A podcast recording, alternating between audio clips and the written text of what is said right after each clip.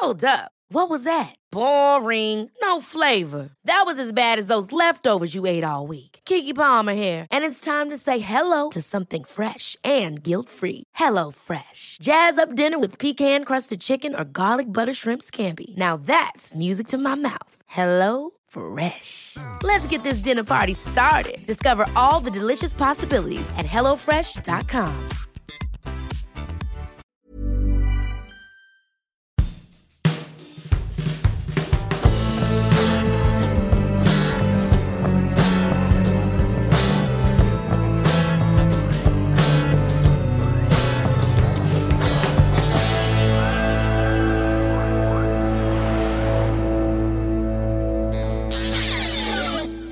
Kannst du dich noch dran erinnern? Vor einem Jahr saßen wir zusammen in einem Studio. Oh ja, ich kann mich noch sehr gut erinnern und ich frage mich gerade, wer hatte eigentlich diese bahnbrechende Idee? Ich glaube, ich muss zugeben, dass du es warst. Die größten Beatles-Alben zwischen 1970 und 1980. Großes Fragezeichen. Genau. Das Ding ist ja, dass jeder, der die Beatles kennt, sagt, die Leute sind doch total Mischugge, weil die Beatles gab's da ja gar nicht mehr. Ich muss noch mal so die Genese dieses Podcasts muss ich noch mal so ein bisschen erklären. Es war ja nicht wirklich meine Idee, sondern ich habe einen Artikel gelesen und das war ein Artikel über das Album von George Harrison von 1976, 33 and a Third. Ähm, ich finde das beste Soloalbum, na, vorbei kann man nicht sagen. Er hat echt gute, gute Alben gemacht, aber ich, ich mochte das sehr. Da war This Song drauf, das war ein Hit. Und Crackerbox Palace. Und in der Besprechung dieses Albums stand drin, Crackerbox Palace wäre so ein Song gewesen, der es auf ein Beatles-Album geschafft, Geschafft hätte. hätte, genau. Und, Und- das war sozusagen der gedankliche Durchbruch. Richtig. Dann ging es bei mir nur los und ich dachte, das müsste man mal machen. Die zehn besten Alben der Beatles von 1970 bis 1980. Und du fandst die Idee auch okay. Ich fand sie sensationell, weil wir dadurch sozusagen die Beatles wiederbelebt haben. Ich meine, tot sind sie ja nie gewesen, aber Richtig. durch diesen kleinen Trick haben wir nochmal zehn Jahre draufgepackt mit großartigen Alben, die wir da zusammengestellt haben. Ne? Ja, und diesen Podcast, den haben wir veröffentlicht, aber nicht wirklich veröffentlicht, sondern hinter einer Bezahlschranke. Egal, auf jeden Fall haben wir uns jetzt, äh, haben wir beschlossen, wir machen das Ding einfach mal öffentlich. Finde ich eine gute Idee. For free, wie es so schön heißt. Ne? For free, genau. Also die zehn besten Alben der Beatles von 1970 bis 1980 80. jetzt frei. Äh, man muss dazu erklären, es gibt zu jeder Episode auch eine Playlist, also die Alben, die dann entstanden wären, unserer Meinung nach, die gibt es auch wirklich zum Anfassen quasi, also zum virtuellen Anfassen. Und äh, ansonsten bleibt alles gleich. Wir müssen noch klären, wann wir die erste Folge veröffentlichen, weil wir sind ja jetzt in einer Folge, um, in der es um ein sensationelles Album der Beatles geht. Aus 1966, dazu gleich mehr. Aber vorher noch die Klärung, wo findet man unsere erste Folge? Die Wo findet, ja, die findet man genau da, wo man das jetzt hier auch findet, weil wir haben uns gedacht, wir machen heute zu einem richtigen Feiertag und äh, veröffentlichen gleich zwei Folgen. Also diese Folge, die sich um ein aktuelles Beatles-Thema dreht und das erste Album von 1970. Was war ein großartiges Album, oder? Es war ein großartiges Album. Hast du den Titel noch im Kopf? Simple Things. Ähm, aber ähm, diese Folge wird heute veröffentlicht und äh, dann sukzessive jede Woche eine neue Folge. Ein neues Album der Beatles, also großartige Zeiten stehen uns bevor. Und wir haben ja übrigens nicht nur über diese zehn Alben gesprochen, sondern auch über einen großartigen Film, der in der Zwischenzeit anlief. Regisseur äh, Peter Jackson. Beatles Get Back. Richtig. Das heißt, da haben wir uns auch nochmal zusammengesetzt und haben unsere ganze Bewunderung und Begeisterung und Leidenschaft für diesen Film zum Ausdruck gebracht. Das auch ein eigener Podcast beziehungsweise eine eigene Folge. Sehr zu empfehlen. Genau, und ähm, das Ganze ist dann auch so ein bisschen gewachsen damals, als wir den Podcast dann ähm, nämlich veröffentlicht haben. Ich erinnere mich an ein Feedback, wo es hieß, zwei ältere Männer mit sehr viel Humor reden eine Stunde lang über ein Thema, auf das man auch erstmal kommen muss, über, über Beatles-Alben, die nie erschienen sind. Also man hat da äh, schon äh, entsprechend auch äh, augenzwinkernd das Ganze wahrgenommen. Aber diese Idee, dass es, ein, dass es neue Beatles-Alben gibt, meine Güte, ist super angekommen. Aber, ähm, also man kann sich ja diesen ganzen Podcast, also die erste Folge, die heute auch veröffentlicht worden ist, da erzählen wir auch total viel darüber, warum der Podcast entstanden ist und so. Wir müssen es ja nicht wiederholen. Denn wir haben ja was Aktuelles, was großartig Aktuelles. Ja, ich habe es ja schon angeteased. Es mhm. geht um das Album Revolver aus 1966. Also man denkt jetzt erst einmal, ach gut, es geht äh, in Richtung Weihnachtszeit. Das ist jetzt einfach wieder so, das kennt man ja remastered. Aber in diesem Fall muss man sagen, nein, es hat nichts mit Weihnachtsgeschäft zu tun. Denn das, was da passiert ist mit dem Album, das hat einen echten Mehrwert. Absolut. Ich bin, äh, ich bin wirklich richtig begeistert. Also, zuerst mal muss ich sagen, Revolver ist immer mein Lieblingsalbum gewesen der Beatles. Mit ein bisschen, also die, die zweite Seite von Abbey Road ist da auch direkt dahinter, sozusagen. Nein, das ist ja das Album, das du weit auch vor Sgt. Pepper siehst, ne? Ich sehe es definitiv weit vor Sgt. Pepper. Ich, also ganz ehrlich, wenn ich ähm, zu Hause, wenn ich einfach Beatles Musik höre, höre ich entweder die erste, die finde ich mhm. großartig, weil sie so rau ist.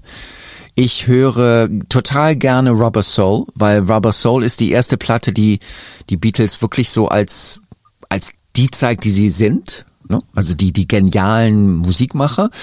Ähm, und dann gibt es, wie gesagt, die zweite Seite von Abbey Road, finde ich großartig. Und ähm, dann kommt auf jeden Fall Revolver. Also Revolver ist für mich ein großartiges Meisterwerk.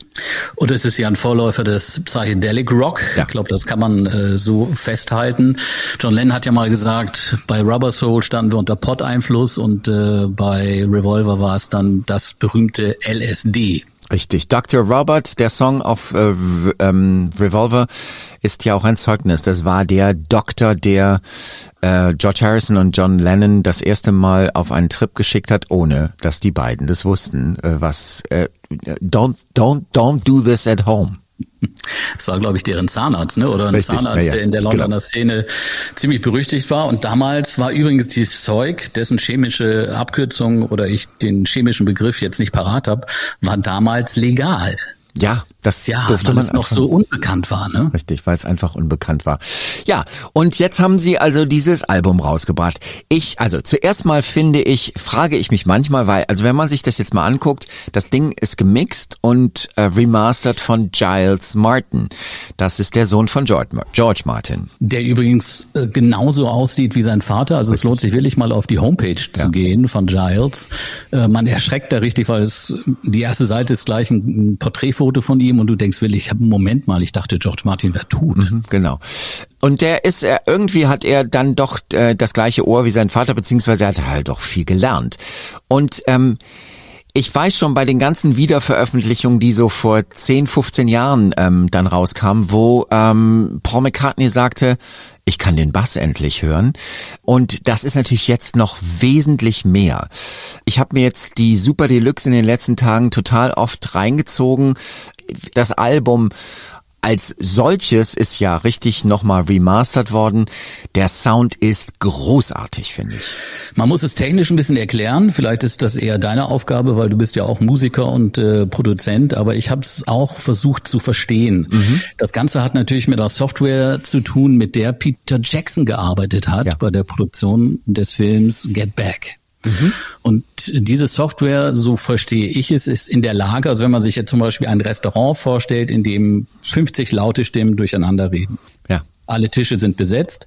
Und diese Software macht es möglich, äh, eine einzelne Stimme aus einer Aufnahme mhm. sozusagen rauszufiltern, rauszuziehen und diese eine Stimme dann entsprechend technisch zu optimieren. Habe ich das richtig erklärt? Das hast du richtig erklärt und das ist bei den Beatles relativ wichtig, weil wir reden zu dieser Zeit von einer Vierspuraufnahme. Das muss man sich echt auf der Zunge zergehen lassen. Wenn man das Originalalbum hört, also jetzt nichts so mit Remixed und so, ist es schon großartig, was die da zustande gebracht haben, mit vier popeligen Spuren. Das heißt, es gibt auf den einzelnen Spuren natürlich, ne, muss ja sein, mehr Instrumente, mehr genau. Stimmen ähm, als nur eine. Mhm. Das heißt, man hat beispielsweise auf der linken Seite hast du den Bass, die Gitarre, auf der rechten Seite hast du das Schlagzeug und den Gesang. Genau. Nur als Beispiel. Genau, so als Beispiel. Und wenn man jetzt hingehen will und will das Ganze so ein bisschen transparenter und moderner mixen, dann geht man eben hin, nimmt sich diese Spuren und extrahiert die einzelnen Elemente daraus. Das ist echt ein richtiges Puzzlespiel. Und das hatte dann am Ende äh, die Wirkung, dass, äh, weil dieses Stereo produzieren soll ja doch im Grunde genommen die Situation einer Band auf der Bühne mhm. widerspiegeln. Genau, dass man so mittendrin sitzt und äh, einfach äh, sich nur so richtig umgarnt von dem ganzen Sound fühlt. Genau, und mit dieser Neuproduktion von Jules Martin ist die Band im Grunde genommen näher zusammengerückt. Das heißt, wenn wir jetzt mal das Schlagzeug nehmen, das ist nicht mehr sozusagen weit weg auf der rechten Seite, sondern es rückt näher ins Geschehen. Richtig. Und das merkt man schon mal höllisch. Dann merkt man einfach, dass diese Platte großartig ist und gut ist es. Das alleine hätte schon gereicht, aber der Beatles-Fan bekommt noch mehr in der Super Deluxe Version. Ich gucke jetzt hier mal gerade, es sind dann zu 14 und dann sind es nochmal 14, 28, 28 plus 3 sind 31 und dann kommt nochmal der Monomix. Also es sind irgendwie extrem viele Takes, die noch mehr drauf sind. Jetzt fragt man sich, mehr? Was gibt's denn da noch mehr? Naja, es gibt ganz viele Sounds oder Geräusche oder einfach Anweisungen aus der Produktion, die natürlich da zu hören sind, aber auch sozusagen dann die ersten Instrumentalisierungen, ja. die Schritt für Schritt dann äh, auf diesen Titel hinarbeiten. Und ein super Beispiel ist Yellow Submarine, das was ja jeder im Ohr hat, ja. das aber ein ganz anderen Anfang hingelegt Richtig. hat. Und das war für mich auch völlig neu. Ich war ja. Völlig perplex, habe gedacht, das, das kann doch nicht wahr sein. Genau, das ähm, also es gibt zum Beispiel auch auf der Platte gibt's auch Eleanor Rigby, da gibt's nur die Geigen. Das hat man aber auch schon mal gehört, das gab's auf der Anthology schon. Aber das war auch genau das, wo ich gedacht habe, es darf ja nicht wahr sein. Das erste Demo von John Lennon zu Hause mhm. aufgenommen, ungestimmte Gitarre. Man wünscht sich John, der ein bisschen besser hätte stimmen können, aber eine ungestimmte Gitarre und er singt einfach seine erste Idee zu Yellow Submarine. Großartig, oder? Das war eher eine Ballade, ne, kann ja, man sagen. Ja. Also eine sehr, sehr traurige, ich hätte jetzt gesagt, Interpretation war es ja nicht, es war ja einfach nur der Anfang. Mhm. Äh, die Interpretation ist ja das, was wir dann am Ende kennen äh, und äh, was in jedermanns Ohr ist, eben dies berühmte Yellow Submarine. We all live in a Yellow Submarine. Genau. Und bei, bei John und Paul am Anfang war es eben sehr balladesk, kann man sich gar nicht vorstellen. Richtig. Und es gibt, es gibt jetzt vier zusätzliche Takes zu Yellow Submarine. Und mit diesen vier zusätzlichen Takes kriegt man einfach mit, wie der Song entstanden ist. Man kann sich dann auch wirklich vorstellen, wie geht das eigentlich? Wie kommt man von so einer ersten Idee zum letztendlichen Produkt? Am Schluss gibt's dann das Produkt, also ähm, Yellow Submarine, so wie wir es kennen, aber dann sind die Soundeffekte gehighlightet, damit man richtig so hört, was ist eigentlich tatsächlich am Schluss dann drauf gemacht worden. Und das finde ich auch bei diesen ganzen Takes, die man hier hat, also jetzt nicht nur bei Yellow Submarine, sondern auch bei den anderen, man hört einfach mal wieder, was die Beatles für eine tolle Band waren. Einfach, was die live im Studio produzieren, es ist irre. Und vor allem, was George Martin beigetragen ja. hat, zum Beispiel Eleanor Rigby ist ja. ja auch drauf auf dem Album. Und das ist, glaube ich, der einzige Titel auch von den Beatles, wo die Jungs kein einziges Instrument eingespielt richtig, haben, richtig. sondern äh, Paul McCartney hat zu Eleanor Rigby nur den Gesang beigesteuert. Den Rest hat George Martin geschrieben und produziert. Ja, richtig. Und ähm, ja, und so geht es dann weiter und man kann das irgendwie, man kann sich das ähm, also ich erzähle dir mal gerade eine kleine Geschichte. Meine Freundin und ich, wir sind beide sehr musikbegeistert. Aber es gibt dann immer wieder die Unterschiede. Also ich bin der Nerdy und sie ist mehr so die Gefühlsfrau, die halt einfach so Musik äh, fühlt. Und äh, wir waren am Kochen und ich sag, du, da gibt's jetzt dieses neue Revolver-Album. Ich spiel das mal an. Und dann habe ich das angespielt. Sie hat sich tierisch gefreut. Es war total, sie ist überhaupt kein Beatles-Fan. Das mache ich noch, also weißt du, kriege ich noch hin. Das kriegst du hin, ja. das krieg ich hin. Ähm, aber sie, sie, sie, sie sagte, boah, den Song finde ich total gut, den Song finde ich total gut. Und dann kam halt so dieser Teil, wo es dann äh, ins Eingemachte ging, die einzelnen Takes. Und dann meinte ich, ach komm, lass uns ausmachen, das stresst dich nur. Und sie guckt mich giftig an und sagt, wieso darf ich das jetzt nicht hören? und sie hat einen Mörderspaß damit gehabt.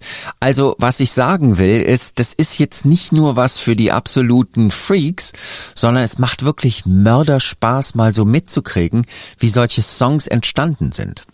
Im Grunde genommen sind es Fragmente, ja. die sich dann am Ende zusammensetzen zu dem Titel, den wir halt in den Ohren haben. Richtig. Und diese Fragmente sind halt bis jetzt völlig unbekannt und sind natürlich für den, für den Beatles-Nerd halt absolut faszinierend und steht halt ganz oben auf der Geschenkeliste zu Weihnachten. Absolut. Darum geht es natürlich auch. absolut, klar. absolut. Aber wir kriegen natürlich wieder keine Prozente, aber naja, egal.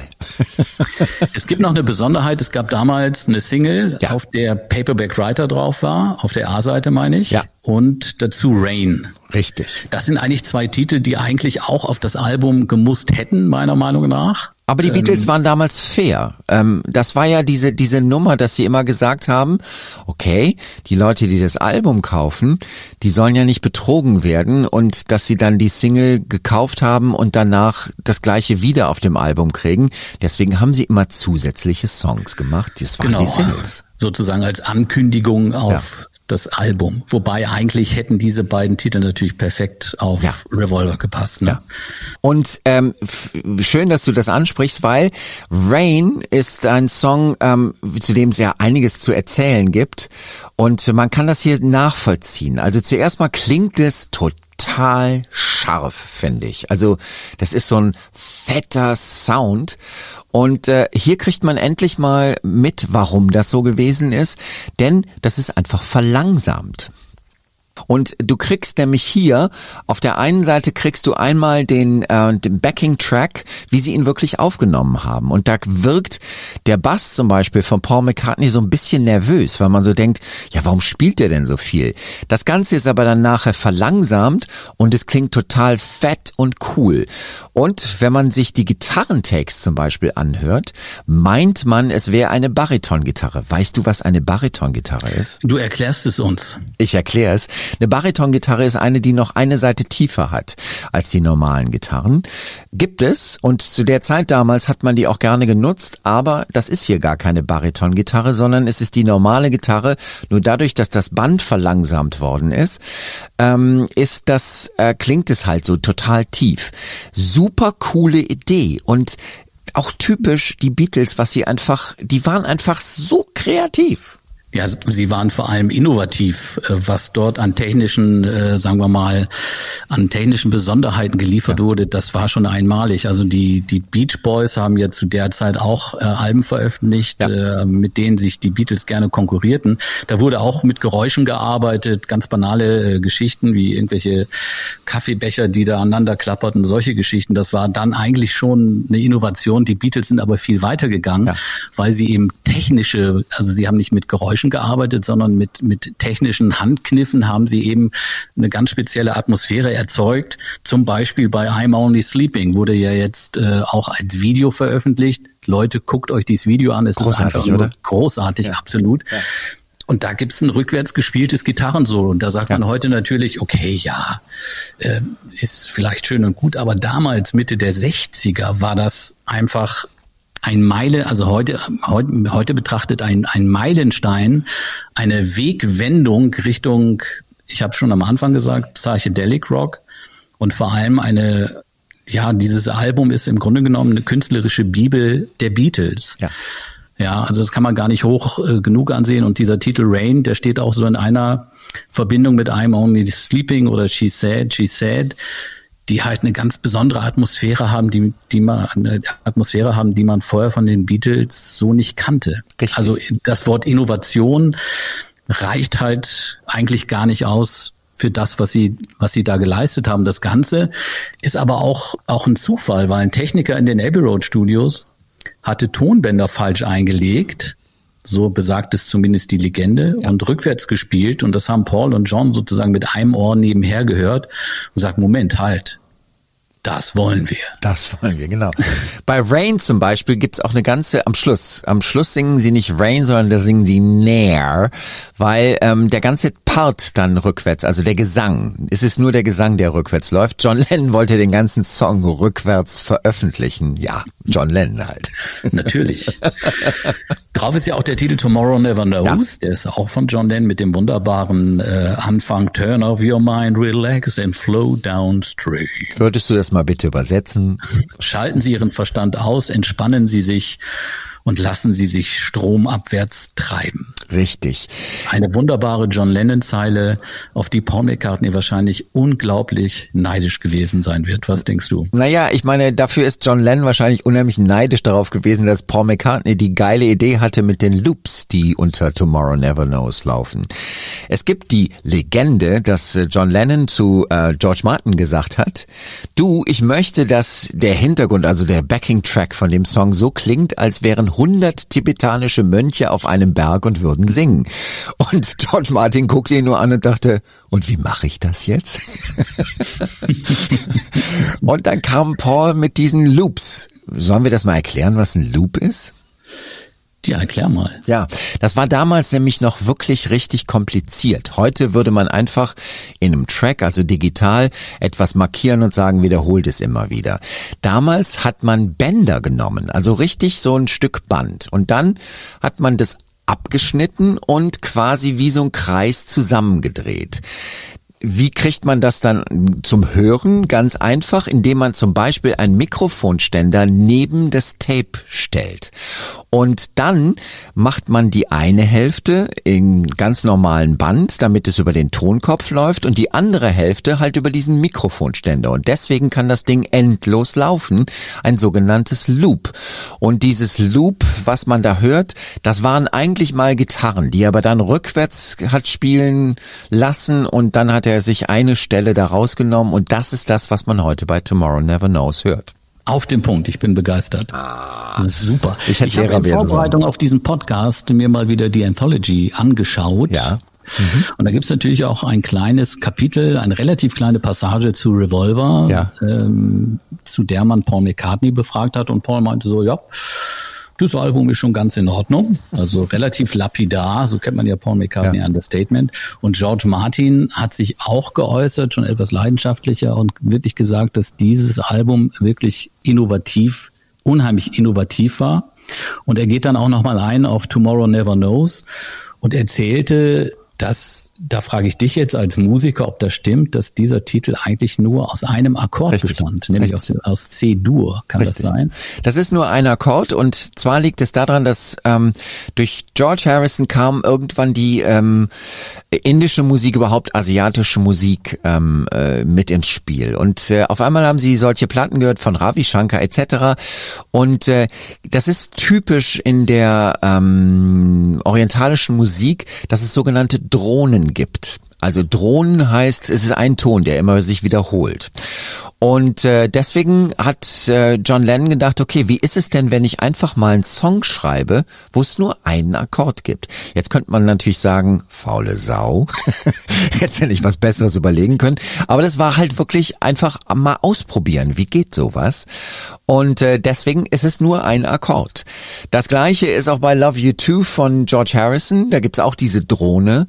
Und ähm, das war halt damals so, was waren die ersten Versuche, diese äh, ähm, orientalische Musik mit in die Rockmusik reinzunehmen. Hm. Wir beide sind ja relativ große George Harrison-Fans. Ja. Kann man sagen, dass äh, Revolver auch der Durchbruch war von von Georgie Boy als Songwriter, weil ich glaube, es ist das erste Album, in dem er, glaube ich, Drei. Ja, drei, drei Titel beigesteuert hat. Ne? Ja, das ist richtig, aber es gibt natürlich auch auf dem Album diese ganz böse Geschichte. Das ist so die typische McCartney-Geschichte. Ähm, Taxman, der erste Song. Also das Album fängt an mit einem äh, George Harrison-Song, was relativ aufwendig ist und relativ klasse. Aber auf dem Song darf er nicht die Solo-Gitarre spielen. Weil Paul McCartney wusste genau, wie sie klingen sollte und hat dann irgendwann gesagt, ach, gib mal her, ich mach das schnell. Am Anfang äh, unseres kleinen, netten Podcasts hier haben wir auch über Rubber Soul gesprochen. Ja. Und äh, viele sagen ja, im Grunde genommen hätte es ein Doppelalbum sein müssen aus Rubber Soul ja. und Revolver. Ich finde aber nicht, weil ich finde, es markiert so, so eine ganz natürliche Entwicklung. Bei Rubber Soul zum Beispiel gab es ja auch die ersten bei Norwegian Wood, die ersten Sita-Klänge. Ja. Und auch die ersten, die sagen wir mal, John Lennon hat es ja eben mit Pot umschrieben, also mit Marihuana.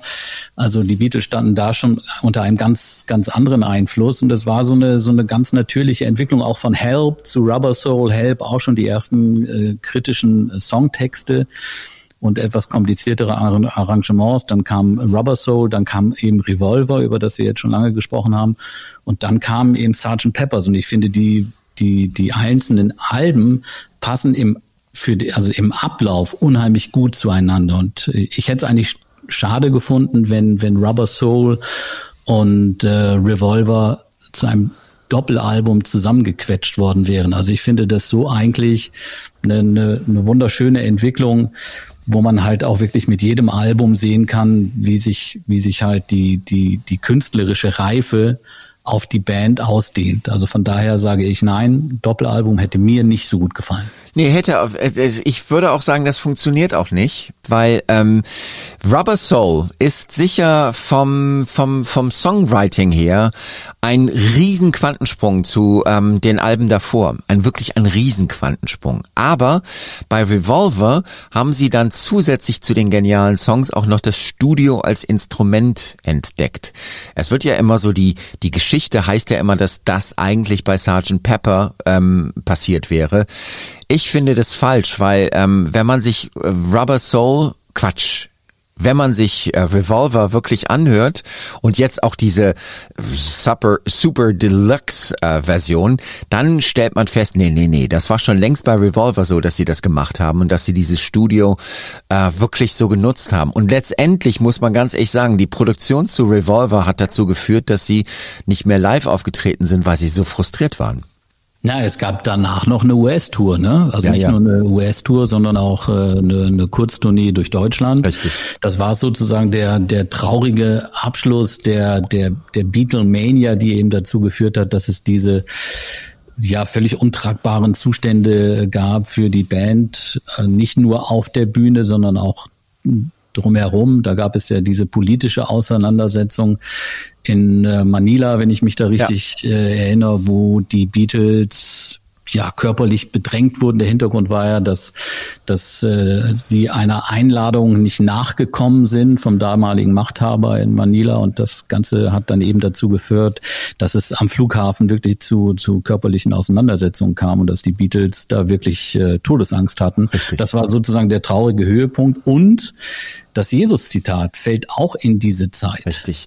Ja, aber vor allen Dingen fällt auch in diese Zeit, dass sie im Studio auf einmal wirklich komplexe Songs aufgenommen haben und dann auch komplexe Sounds dazu erfunden haben. Und auf der Bühne konnten sie noch nicht mal Ringo hören, sondern haben immer nur geguckt, okay, mhm. da ist die Eins, da muss die Eins sein und ähm, waren einfach auch frustriert davon, dass sie die Musik einfach nicht reproduzieren konnten, die sie äh, im mhm. Studio schon längst produziert haben. Also ich glaube, Sie haben mit der Produktion im April 1966 angefangen. Ja. Kurz davor endete eine Tournee, ich weiß nicht mehr wo, auf jeden Fall das übliche Gedöns. Und dann sollte eigentlich die Produktion, die Aufnahmen zu einem neuen Film starten. Richtig. Ever catch yourself eating the same flavorless dinner three days in a row? Dreaming of something better? Well, HelloFresh is your guilt-free dream come true, baby. It's me, Kiki Palmer. Let's wake up those taste buds with hot, juicy pecan crusted chicken or garlic butter shrimp scampi. Mm. Hello Fresh. Stop dreaming of all the delicious possibilities and dig in at HelloFresh.com. Let's get this dinner party started. Life is full of what ifs, some awesome, like what if AI could fold your laundry? And some, well, less awesome. Like what if you have unexpected medical costs? United Healthcare can help get you covered with Health Protector Guard fixed indemnity insurance plans. They supplement your primary plan to help you manage out of pocket costs. No deductibles, no enrollment periods, and especially no more what ifs. Visit uh1.com to find the Health Protector Guard plan for you. John Lennon hat das untersagt. Also die ganze Band hat gesagt, nee, das wird uns echt zu viel. Wir schaffen es nicht. Wir sind total down. Und das, das hieß, dass die Band plötzlich vier Monate sozusagen frei hatte. Und das waren genau die vier Monate, in, in denen Revolver entstand. Ja. Also durch durch so einen kleinen Zufall auch, ne? Ja. Und wo, wo sich dann halt so diese, dieses ganze künstlerische Element in denen aufgestaut hatte in den, in den Jahren zuvor und dann sozusagen in diesen vier Monaten befreit wurde. Ich finde eine, eine super schöne Geschichte. Ähm, ich finde auch, dass das, ähm, dass wir jetzt mal über das Optische reden sollten, weil ja Klaus Vormann. Klaus Vormann, nicht nur das, aber vor allen Dingen natürlich Klaus Vormann. Er hat das Cover gestaltet, für das es übrigens ein Jahr später einen Grammy gab. Richtig. Richtig. Aus gutem Grund. Aus gutem Grunde. Klaus Vormann noch aus den Hamburger Zeiten, der eigentliche Freund von Astrid Kircher, die ja dann später zur Freundin von äh, Stuart Sutcliffe wurde, dem Freund von John Lennon, der eigentlich auch mal in den Beatles mitspielte. Oh Gott, so viele Namen, die wir jetzt hier so droppen. So einfach stimmt, so. Ja. Und äh, Klaus Vormann hat halt, äh, der ist später auch Musikproduzent geworden, hat zum Beispiel Marius Müller-Westernhagen hat er produziert und bei mhm. Manfred Mann hat er Bass gespielt. Äh, aber eigentlich war der ähm, Grafiker und deswegen ist dieses Album von Robert, Quatsch, von Revolver, ähm, so großartig. Ja, sind so Strichzeichnungen. Das mhm. Cover kennt natürlich auch jeder Beatles-Fan. Die, die es nicht kennen, äh, ja, ist gar nicht so leicht, das zu beschreiben. Zeigt die, die vier Jungs eben so als grafisch dargestellte äh, Skizze. Also so würde ich es jetzt mal als, ja. als jemand, der künstlerisch jetzt nicht so bewandert ist, beschreiben. Aber guckt euch einfach an. Ja. ist doch relativ, ja, das ist in Collage, das sind auch so Bildchen, die ja. da noch mit reingeklebt sind und so.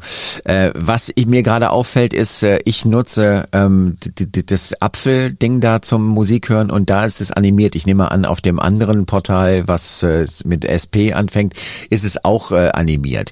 Ähm, und das sieht sehr lustig aus, weil man irgendwie auch so ein bisschen die Entstehung von diesem Cover sich angucken kann. Aber ich finde nicht nur dieses Cover groß großartig, sondern ich finde auch die ganze Ästhetik der Beatles, wie die damals aussahen. Die waren mit den, einfach mit den Sonnenbrillen, ja. Sie haben sich sozusagen von sich selber emanzipiert. Ja. Also weggehen von diesen Einheitsanzügen, ja. wo sie ein bisschen aussahen wie irgendwelche Kleinstrevolutionäre, keine Ahnung, auf jeden Fall ja. sehr lustige Anzüge. Ja, passte natürlich in die Anfänge der Beatles, war auch nachvollziehbar, was, was äh, Brian Epstein damit bezweckte. Alles hat ja auch funktioniert, aber davon haben sie sich dann regelrecht befreit.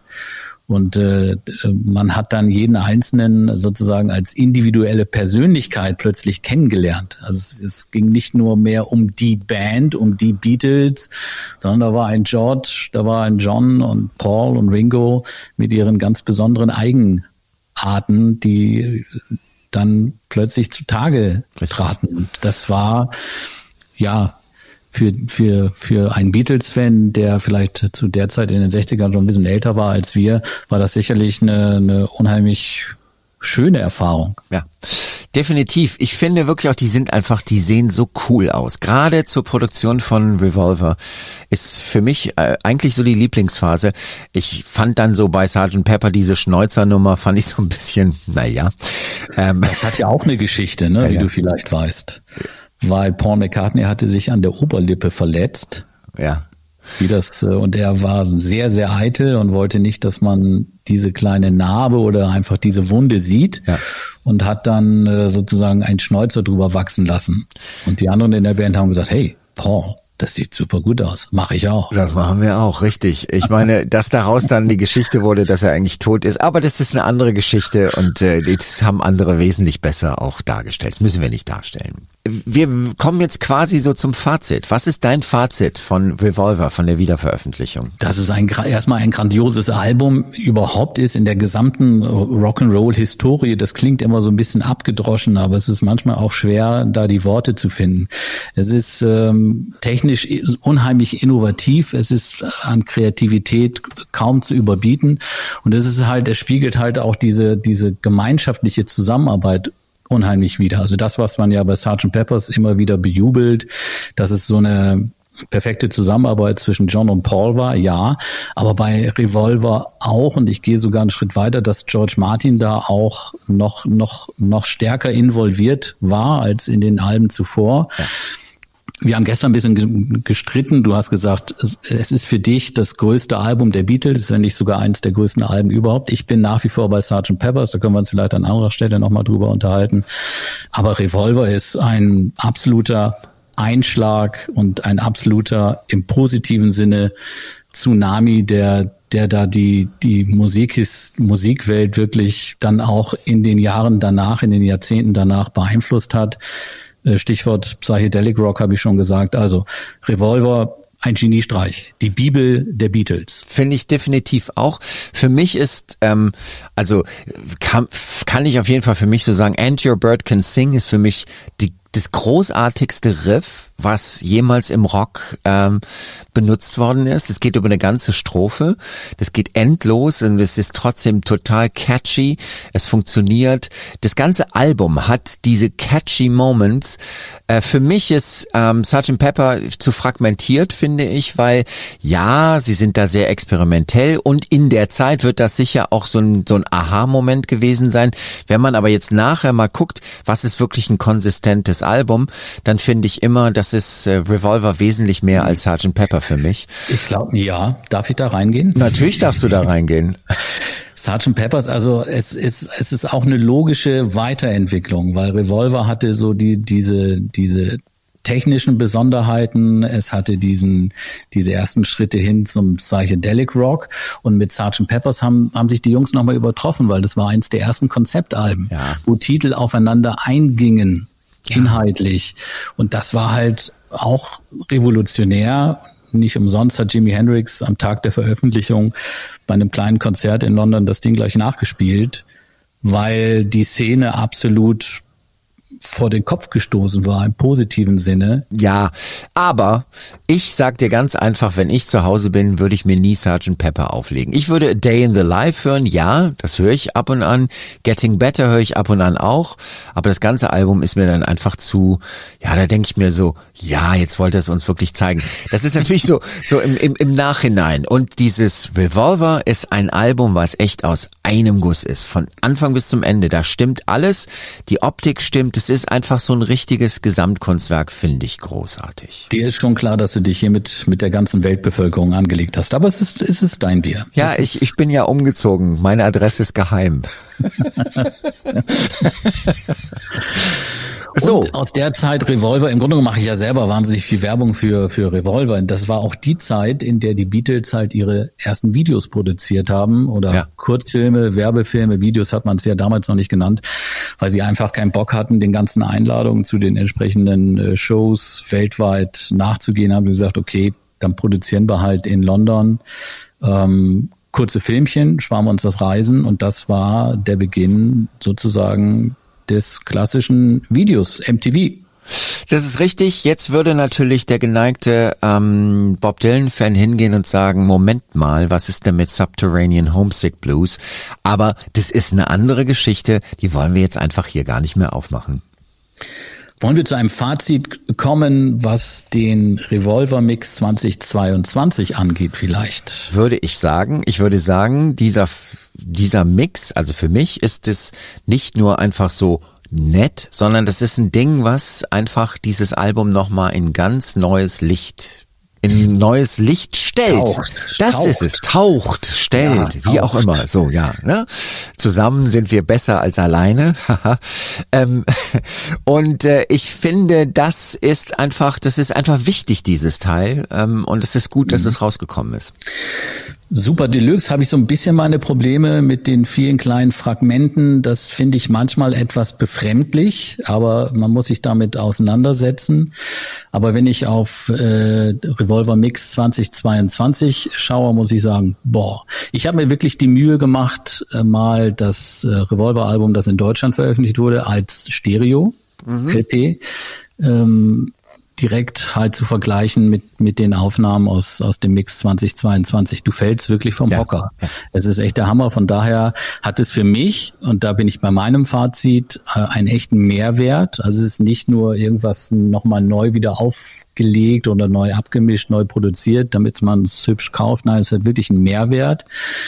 Und ich bin ja ein technischer Laie, aber ich, ich kann richtig nachempfinden, was Giles Martin beabsichtigt hat, einfach so dies, dies Bühnenbild irgendwie sinnvoller zu, zu gestalten.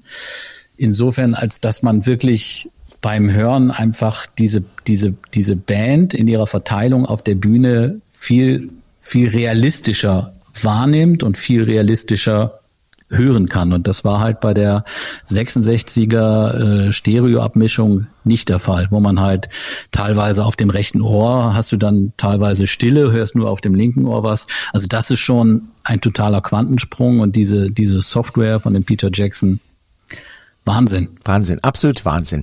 Jetzt ist, bleibt für mich nur noch eine Frage. Also, wir haben jetzt Giles Martin, der als Sohn von George Martin, von dem Originalproduzent, dieses Album wieder produziert hat.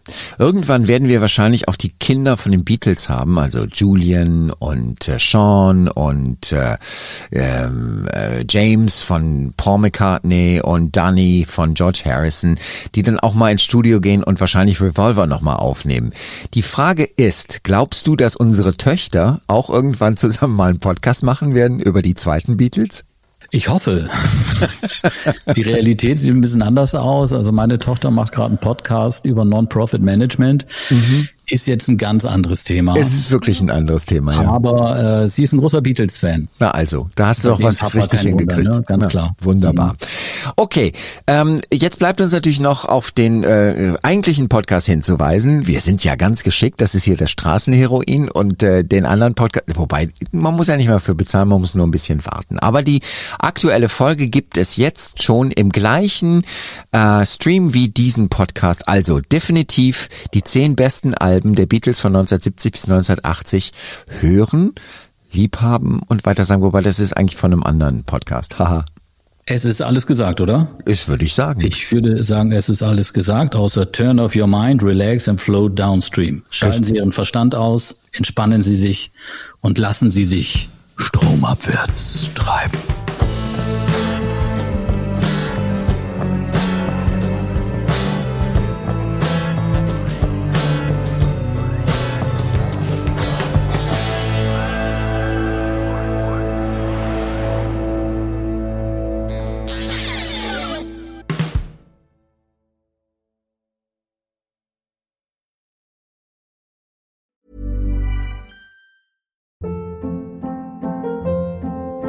Hold up. What was that? Boring. No flavor. That was as bad as those leftovers you ate all week. Kiki Palmer here, and it's time to say hello to something fresh and guilt-free. Hello Fresh. Jazz up dinner with pecan-crusted chicken or garlic butter shrimp scampi. Now that's music to my mouth. Hello Fresh. Let's get this dinner party started. Discover all the delicious possibilities at hellofresh.com.